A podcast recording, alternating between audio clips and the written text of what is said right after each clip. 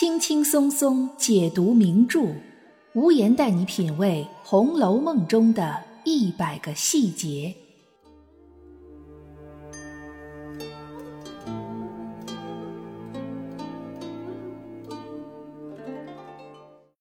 品读细节之美，发现别样红楼。大家好，我是暗夜无言，欢迎您收听原创节目《红楼梦》中的一百个细节。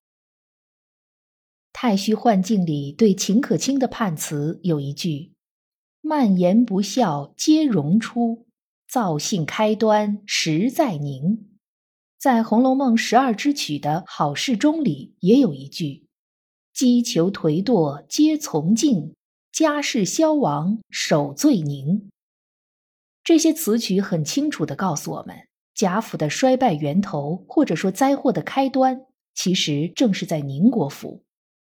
无言常说贾珍是贾府第一个大败家子儿。俗话说上梁不正下梁歪，其实不仅仅是贾珍，宁国府的混乱并非一人所为，而且已经积重难返。今天我们就从几个小细节来看看宁国府的乱象。关于贾珍和秦可卿之间是什么样的关系？秦可卿的身份又是什么？这是红学界一直以来众说纷纭的疑案。我们今天不做探讨，单说秦可卿去世之后，宁国府似乎就此陷入一片混乱。贾珍悲痛欲绝，尤氏又不知道为什么犯了旧疾，也许是因为悲伤，也许是因为郁闷。书里说，尤氏又犯了旧疾，不能料理事务。唯恐各诰命来往，亏了礼数，怕人笑话。表面上看，仅仅是因为尤氏病了，宁国府没有人接待其他王公贵族家的诰命夫人来吊丧，怕亏了礼数，引人笑话。其实，从后面的情节中，我们就可以知道，尤氏这一病，就等于宁国府没有了能够管家理事儿的人，根本不只是接待诰命夫人这一件事儿。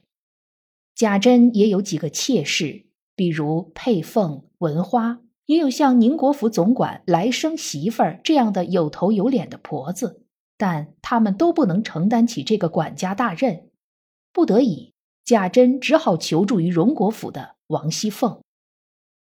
后来，老太妃薨逝和贾敬修仙失败赶到了一起，宁国府又再次出现了管家危机。尽管那时候贾蓉已经再娶。但这位连名字都没有出现过的新小荣大奶奶，显然也不是一个能拿得起事儿的人，所以贾珍不得不把自己的岳母尤老娘请了来帮忙照管。但我们都知道，尤老娘哪里有什么管家的才能？她的两个女儿尤二姐和尤三姐更是一概正事儿都不管的。贾珍找他们帮忙，已经是病急乱投医了。当年秦可卿去世。贾珍哭他的那句话，可见这长房内灭绝无人了。从这个角度来看，的确是一句相当准确的谶语。宁国府的主子里，只有一个尤氏是有管家能力的，但是他欠缺的是王熙凤那样的杀伐果决。像宁国府这样一个积弊已久、病入膏肓的地方。还真的必须得有王熙凤这样的手段和魄力。书里说，那凤姐儿素日最喜揽事，好卖弄能干。乍一看上去好像是一句贬义的话，其实暗含着对王熙凤的赞赏以及对宁国府的诟病。最喜揽事，一方面是说王熙凤责任感强。另一方面，也在影射宁国府的人都没有责任心，好卖弄能干。虽然是卖弄，但也得真有能力才有卖弄的资本。而宁国府的人想必连卖弄的资本都没有。事实上，王熙凤还真的不是只为了出风头才答应贾珍，她是很认真、很郑重的在对待这件事情。当时王夫人和凤姐儿一起过来的宁国府，要回去时，凤姐儿却并不一起走，而是自己一个人走到一个没有人的报厦里坐着，仔细认真的思考该如何管理宁国府。一个秦可卿的葬礼能有多长时间呢？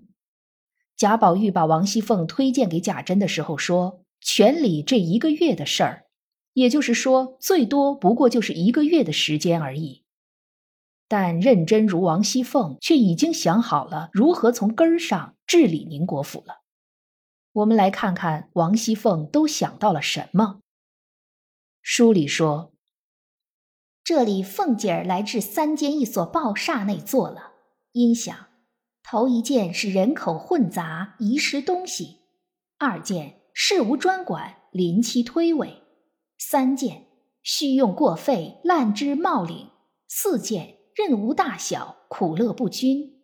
五件家人豪纵，有脸者不能服钱数，无脸者不能上进。此五件实是宁府中风俗。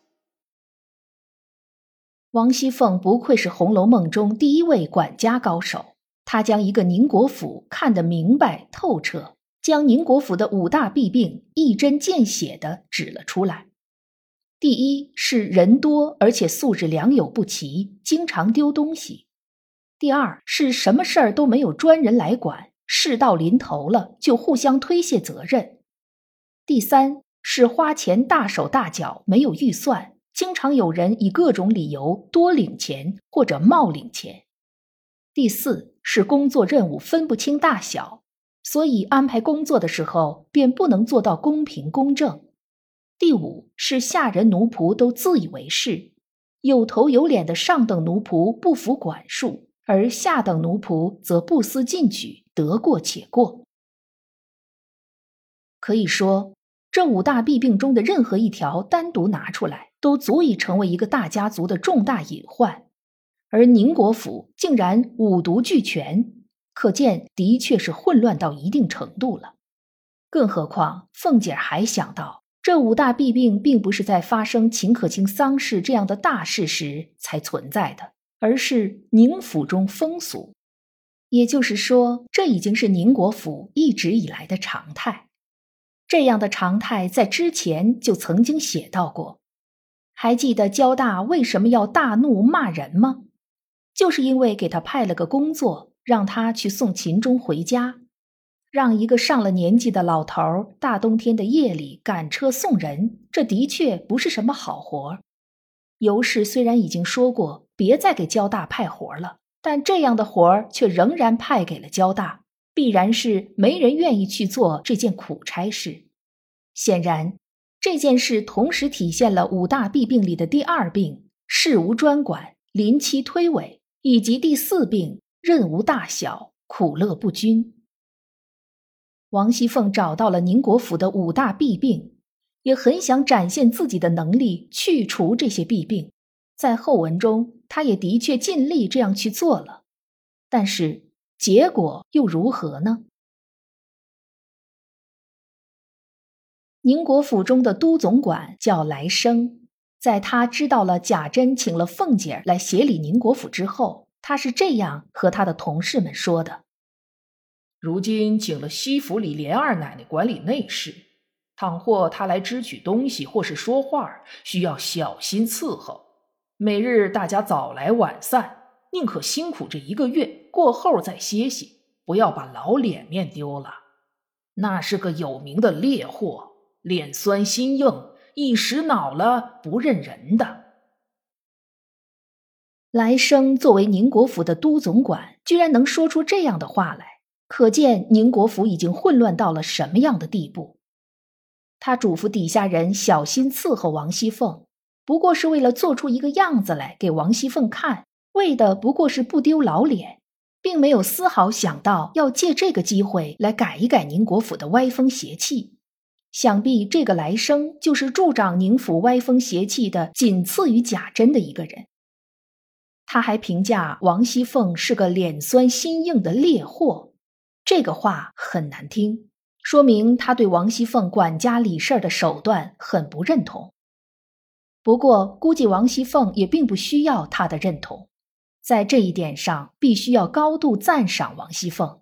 要想管理像荣国府、宁国府这样的上下几百号人等的大家族，脸酸心硬是必备的条件。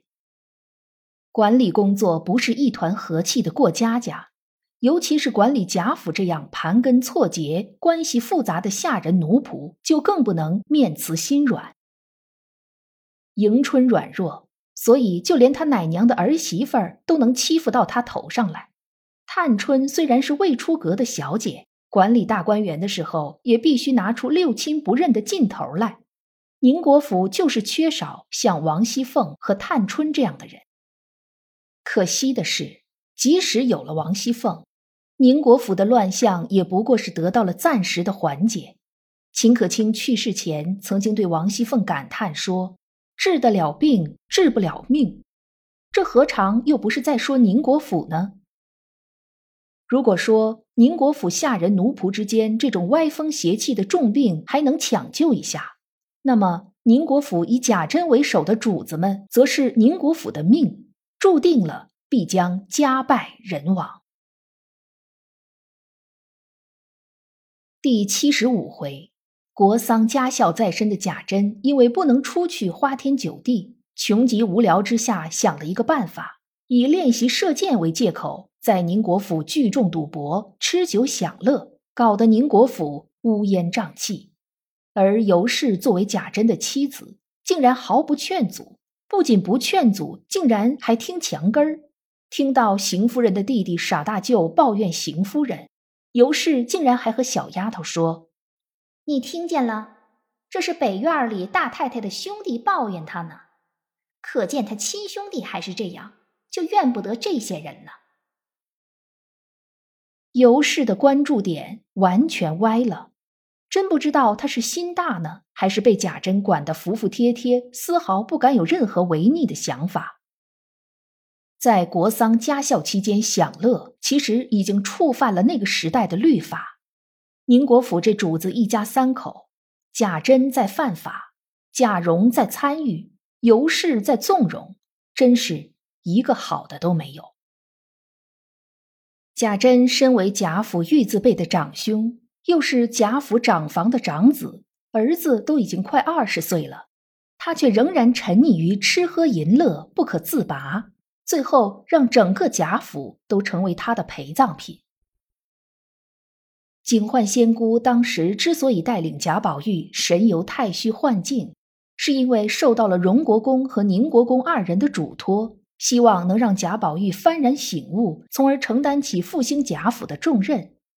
但不知道宁荣二公是否想过，就算贾宝玉能够醒悟过来，他的努力能不能抵得过贾珍的败家呢？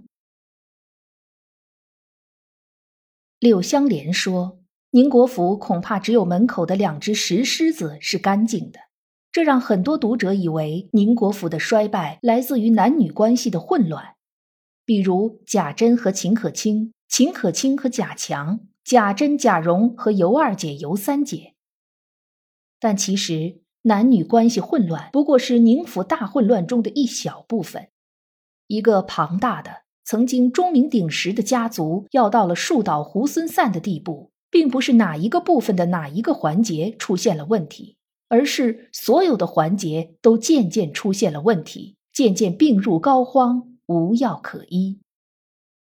而荣国府虽然看上去好像是受到了宁国府的连累，但其实荣国府也是步了宁国府的后尘。即使有一个王熙凤，也是于事无补的。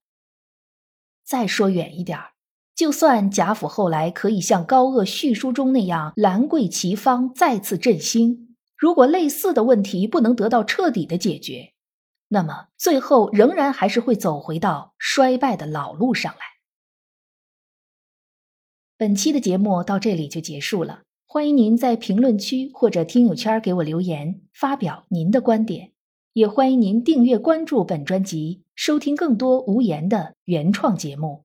本节目由喜马拉雅出品，独家播出。我是暗夜无言，让我们下一期再见。